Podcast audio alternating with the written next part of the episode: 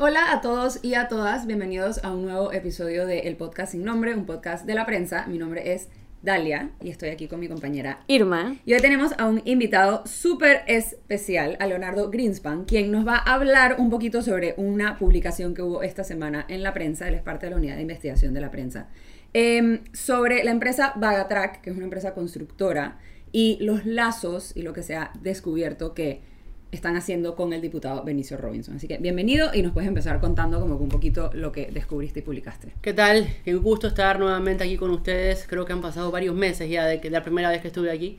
Eh, fue un trabajo de varios meses de investigación. Se inició cuando en Chiriquí empezó a haber el rumor de que se estaría construyendo una casa para el diputado Benicio Robinson en Boquete precisamente.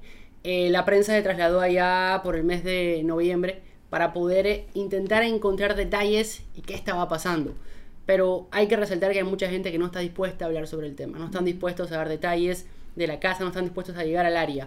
Eh, hubo varios eh, intentos para poder conocer dónde estaba ubicada esta construcción hasta que se pudo llegar al lugar, pero el tema aquí que es la entrada al Parque Nacional que se encuentra allí donde está el volcán Barú, la entrada a la subida del volcán, del volcán Barú y eh, hubo que llegar en un carro tipo pick-up porque el área no está habilitada para que puedan transitar carros sedanes.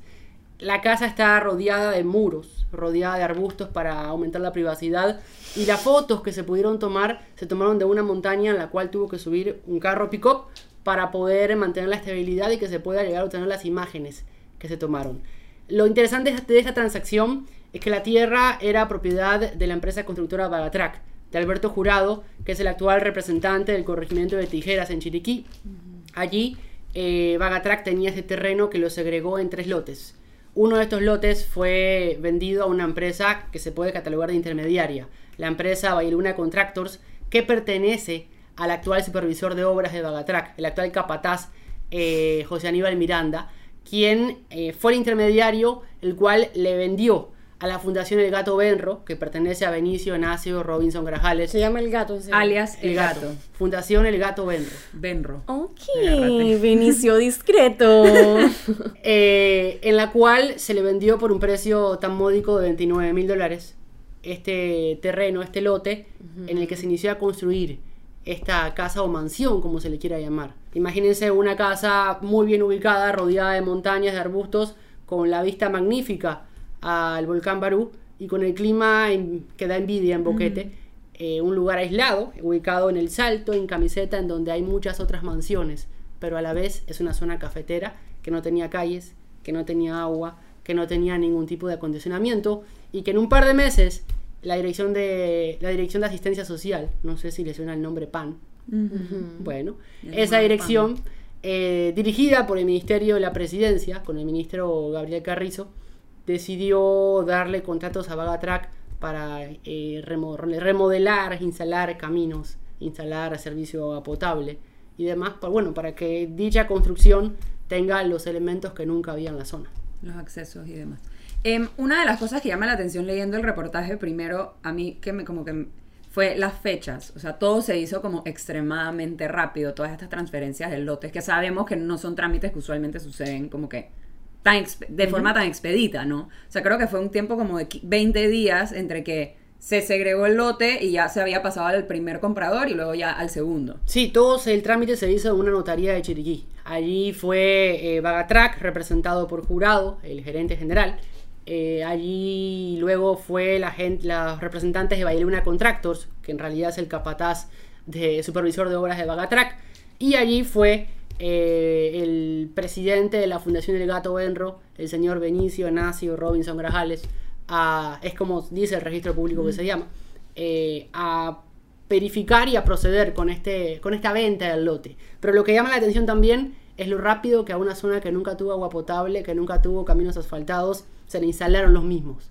Todo llama la atención y toda la triangulación que se pudo rastrear hasta este momento es lo que fue eh, divulgado en el reportaje y es lo que se empezó a preguntar. Inclusive, la anécdota de esta investigación es eh, la forma en que se tuvo que obtener el plano del lote que ahora pertenece a la Fundación del Gato Benro.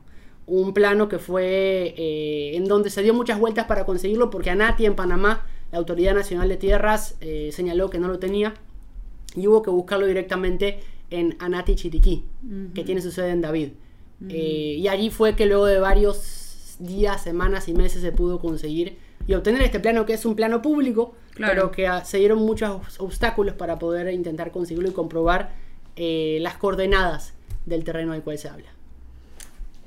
Eh, quería saber, también hay como, o sea, más, más allá, o sea, luego de que se publica esto, se, se, buscaron como reacciones y una de las cosas que dijo el diputado independiente Juan Diego Vázquez fue que se está, como que la triangulación deja ver muy, muy claro cómo estas entidades públicas parecen estar como pagando favores a esta empresa a través del diputado, quien luego también controla la comisión de presupuesto y le aprueba estos traslados de partidas a estas entidades para que hagan ciertos proyectos. En particular en la, en la nota mencionan uno del MOP, que era como un traslado de partida que ellos estaban pidiendo para poder arreglar unas tierras, o sea, como unos caminos que se habían eh, sido afectados por los huracanes y la empresa que estaba contratada para arreglar esos caminos era Badatrack. Y entonces eso se estaba dando como que a la vez en la que se le estaban haciendo todas estas transferencias a, favor de Benicio, o sea que Benicio estaba comprando el, terreno, es así. Sí, yo les invito a ver dos detalles. Busquen en Panamá Compra y en el MOP, la empresa que más contratos millonarios tiene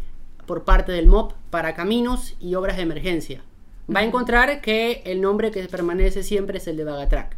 Y a su vez, revise el historial, como se puso en la, nota, en la investigación, que al mismo tiempo que se daba el traslado, la venta de la fundación y además el arreglo de los caminos, eh, se apreciaba, como, como usted dijo, la Comisión de Presupuesto, la aprobación de pagos a Bagatrac y eh, también financiamientos por parte de un banco estatal como las Cajas de Ahorros. Otra de las cosas eh, interesantes que recordar de Bagatrac, creo que, si no me equivoco, son más de 290 millones de dólares en, en contratos que se ha ganado Bagatrac con el MOP y con otra, o sea, en total. Esto es directo y, bueno, licitaciones que se han ganado también. Y otra cosa que, que también el, o sea, que llama la atención es que Bagatrac es una empresa confesa de pagar coimas. En el gobierno de eh, Ricardo Martinelli entre el 2009 y el 2014, ellos pagaron al menos 3 millones de coimas a funcionarios para acelerar la cancelación de obras estatales y cuyos pagos estaban retrasados y cosas de ese sitio. O sea, son una empresa que está confesa, que han tenido procesos, que se sabe qué fue lo que pasó. Sin embargo, los intentos, tanto de sociedad civil como de ciertos diputados dentro de la Asamblea, de, ok, tenemos empresas que han sido, con, no en este caso no condenadas, pero confesaron. confesaron, no deberían poder contratar con el Estado. Hay tres como instancias particulares. Está en las reformas a la ley de contrataciones públicas, en, la en cuando se creó la ley de las asociaciones público-privadas, e incluso en las reformas electorales se toca el tema con lo de el, financiamiento a las campañas de parte de, de empresas privadas que Bagatrac le donó, si no me equivoco, fueron 8 mil dólares a Benicio Robinson en su campaña.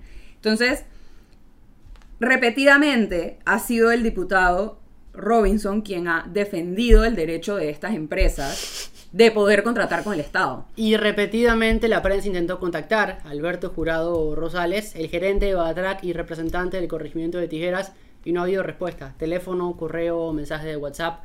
Ninguno de esos contactos se respondió. La única persona que respondió y negó que trabajaba en Bagatrac era uno de, uno de sus representantes, el cual atendió el teléfono y dijo que no era él y que no tenía nada que ver con Bagatrac y cerró la llamada.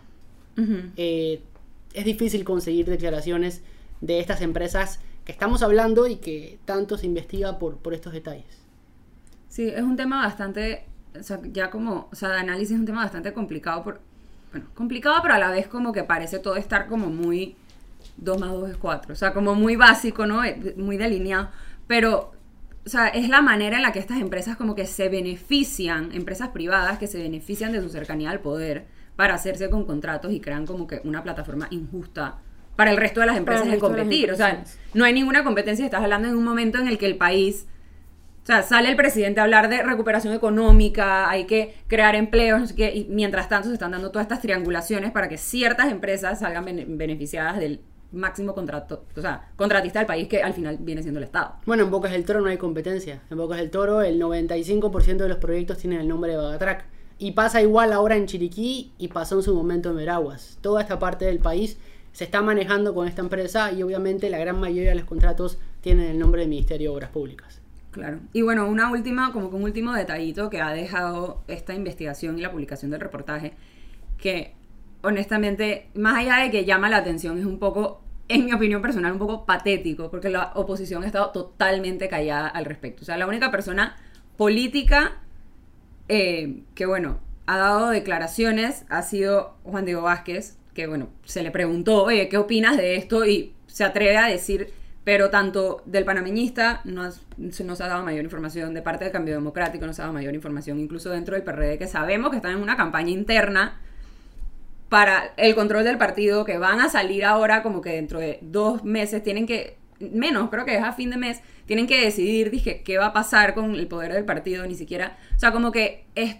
parece ser una situación como, y un personaje como bastante intocable por todos lados, pues, y como genera mucha parece ansiedad, como de hablar en contra de o cuestionar algunas de las cosas que puede estar haciendo. Yo lo que me pregunto es si realmente hay oposición en estos momentos en Panamá. Yo creo que no. Y lo vemos incluso en la asamblea. O sea, cuando pasan cosas, que lo estamos comentando antes del podcast, cuando pasan cosas como lo de la UNACHI, lo de la Universidad Autónoma de Chiriquí, la bancada del CD se desaparece. La del panameñismo vota como cada uno le da la gana. Unos votan que no, otros votan que sí. Mientras tienen dirigentes diciendo que el panameñismo es la vacuna contra el PRD. Mario Chelecu. Exacto, entonces es un poco complicado como que tratar de entender a dónde está eh, la, supuesta oposición. La supuesta oposición. Y bueno, eh, los invitamos a leer el reportaje y el resto de las notas que se han publicado esta semana en Prensacom. Y vamos a avanzar con otro tema que también está dando bastante de qué hablar un poquito más. Bastante de qué hablar. Capital. Eh, un abogado, el abogado Roberto Ruiz Díaz, presentó ante el Tribunal Electoral una solicitud de revocatoria de mandato en contra del alcalde José Luis Fábrega. El alcalde José Luis Fábrega ha estado en escándalos desde que entró a su oficina, desde su proyecto de la playa, que quedó en nada por la pandemia, ahora con el proyecto del segundo mercado del marisco, que la ciudadanía también lo rechaza. Y no solamente lo rechaza, sino que también rechazan la manera en la que se ha llevado a cabo eh, este proyecto. O sea, se hizo una consulta ciudadana en la que participaron que 24 personas. 25 personas tenían la lista, pero 3 personas firmaron dos veces. Entonces, en verdad eran 22. En verdad eran 22 personas. Y por todos estos escándalos y otro tipo de malos manejos que las personas consideran, y también que consideran que la alcaldía tiene un poco abandonada la ciudad, por decir así. Eh, hay muchos proyectos que no se están dando hay mucha hay el mucha tema de la hay basura mucha está descontrolado el tema de la basura. El tema de la basura. Hay mucha inconformidad con la actuación de la alcaldía por lo tanto bueno este abogado tomó la iniciativa de ir al, al tribunal electoral y solicitud solicitar la revocatoria de mandato del tribunal electoral. Le admitió la solicitud y ahora vamos a, estamos en la paz en, estamos en el estado de notificación. Después pasamos a capacitación donde capacitan supuestamente a las personas que van a recolectar estas firmas todavía no queda claro como que cuál es el medio por el cual se recolectarán firmas porque si bien se habla de, activistas que van a buscar firmas, también tenemos el ejemplo de cuando se buscaron firmas para la constituyente, que se hacía en línea, o sea, tú podías solamente entrar al sitio del Tribunal Electoral y validarte y firmar, entonces no sabemos si de repente ese mismo modus operandi se pueda aplicar a la revocatoria de mandato del alcalde Fábrega, quien dice que no está preocupado para nada.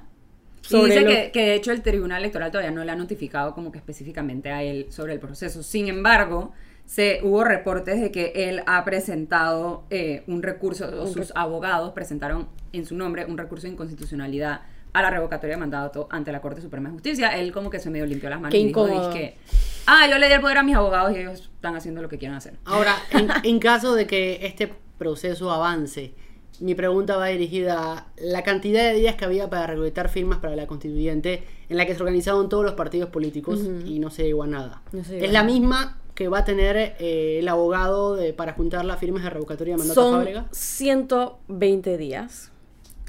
para la constituyente era... Seis meses. No, cuatro meses. Para la constituyente creo que era un poco más. Para la constituyente eran seis meses. Para la constituyente eran seis meses, o sea que son, son menos días que la constituyente, pero también pienso que es un tema un poco más fácil creo de que digerir. es un tema más tangible. O sea, es un tema, y es un tema como que... ¿Quieres que salga Fábrega sí o no? Ya. Ajá. Constituyente abarca un montón de temas, ¿no? Sí, yo creo Al igual es una cantidad bastante elevada, eh, tienen que ser alrededor de 170 mil firmas que se necesitan para poder aplicarle la revocatoria de mandato a Fabrega, que es un número bastante elevado. ¿A cuántas firmas se llegaron para la constituyente? ¿Ciento algo? Ni siquiera. Nada. No, como 15 mil.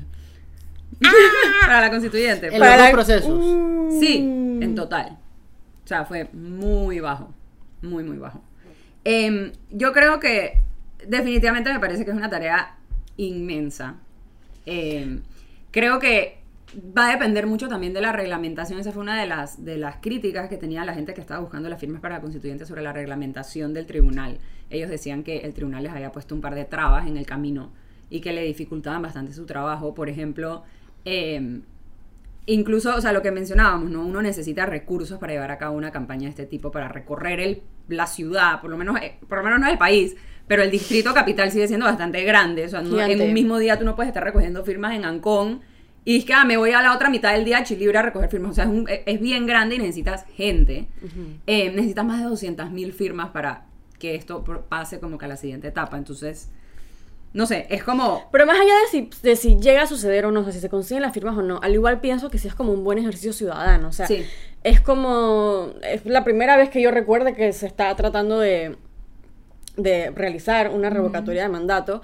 Y aunque de- no sé si se lleguen a las firmas que se necesitan, pero de repente también funciona para que los gobernantes se den cuenta de que ya la ciudadanía no está tan dormida y no está tan sumisa a lo que el poder decide hacer y que empieza a, a darse cuenta de que sí tienen un músculo y que pueden ejercerlo para hacer una revocatoria de mandato. Ahora, es una lástima que, que, por ejemplo, no se pueda hacer lo mismo para diputados Eso. que los diputados dependan más que nada de- del partido político para que le, le apliquen la revocatoria de mandato, pero sí pienso que es como un paso en el camino indicado en el que la ciudadanía se empodera de vuelta y aunque no sea época de elecciones, eh, o sea que la política y el ejercicio ciudadano no solamente se limita al día de las elecciones, ¿no? sino que todo el año supuestamente como ciudadanos deberíamos estar fiscalizando las actuaciones de nuestros gobernantes y nada, espero que, Sí. que por lo menos sirva como activación Ciudadana, democrática, sí. ciudadana. En esa misma, en esa misma línea, o sea, si no me equivoco, esto fue presentado por el abogado Ruiz Díaz poquito después de que ya como que se había aprobado en Consejo Municipal el proyecto del mercado del marisco. Sí, así y el es. tema del mercado del marisco es bien interesante, incluso ahorita, justo esta semana, el pasado, ¿cuándo fue eso? El martes de esta semana, em, la ANTAI, la Autoridad Nacional de Transparencia y Acceso a la Información, se presentó ante el Consejo Municipal, pueden leer la nota en Prensacom, para pedir como que documentación acerca de la aprobación del mercado del marisco. Esto porque la Fundación para el Desarrollo de la Libertad Ciudadana, que es Transparencia Internacional, presentó como una denuncia ante la ANTAI en la que piden como que miren, tienen que fiscalizar este proceso porque esto no se dio de la manera correcta. Y hay varias cosas que durante la consulta, o sea, como que el acta de la consulta ciudadana, el informe de esa reunión que se dio para que se dio en noviembre del 2020, o sea, hace más de un año. En y mitad de la meses, en mitad de la en mitad de la pandemia. pandemia, en el corregimiento de Caledonia, porque es el corregimiento donde va a estar el mercado del marisco, a pesar de que es un proyecto que tiene un presupuesto de 42 millones de dólares, de los cuales ya el alcalde dijo que todos van a salir de la descentralización, o sea, es plata del municipio. Em, en el que hubo 22 personas, a esas personas no se les habló del costo y a esas personas en ese momento no se entregó, o sea, para como que legalmente antes de hacer eso en la ley se habla de que tiene que haber tres estudios cuando es un proyecto de esa magnitud. Un estudio de costo, un estudio de factibilidad y un estudio de impacto social. Y como que esos estudios, esos informes no están públicos. O sea, no están como que a la, a la disposición de la ciudadanía. Entonces, la ANTAI ya ha visitado varias instituciones, si no me equivoco, han ido a la Junta Comunal de Caledonia, fueron al Consejo Municipal, fueron al MEF, eh, creo que hay otro sitio a donde fueron, fueron a seis entidades y están como que haciendo lo que ellos llaman una inspección ocular. O sea que, de nuevo, es un ejercicio, en este caso de la, o sea, de la organización, ci- o sea, sociedad civil organizada, que está como que pidiendo, que a esta entidad como que oigan, hagan su Hagan su trabajo. trabajo. Ellos fueron al Consejo Municipal y de hecho yo estaba como que viendo la sesión para ver si hablaban. No hablaron, o sea, como que no los recibieron durante la sesión del Consejo Municipal, sino como que un poquito antes, o sea, no se transmitió, era como que los que estaban ahí le entregaron la, la documentación, dice el presidente del Consejo, que es Abdiel Sandoya, que es el de Betania, dijo como que ah, les dimos todo, porque nosotros siempre apoyamos los proyectos del alcalde, dije, históricamente el Consejo Municipal aprueba los, los proyectos del alcalde, no vemos por qué no. Usted se ríe porque en este país nunca pasa nada. Sí, es Yo- capto Me río por, por el descaro, ¿no? Por decir como sí, nosotros no, nos- no aplicamos ningún tipo de control o criterios o filtros, sino que simplemente aceptamos todo lo que dice el alcalde, ¿no? Y Pero es así. El 90% de las veces en este país nunca pasa nada. Sí, Todo queda en denuncia. Bueno, esperemos que la revocatoria de mandato, que si no llega a ser una revocatoria, que por lo menos dé una advertencia a los gobernantes de que la ciudadanía se está empezando a empoderar Organizar. y organizar. Y bueno, Eh, gracias, Leo, por estar con nosotros. Gracias. Leonardo. Eso fue todo por hoy en el podcast Sin Nombre, un podcast de la prensa. Eh, pueden leer todas las notas de las que hablamos en prensa.com y pueden seguirnos en Twitter. El mío es Dalia Rayita Abajo Pichel. Arroba no soy Irma. Y arroba Leo Greens. Chao, nos vemos la otra semana.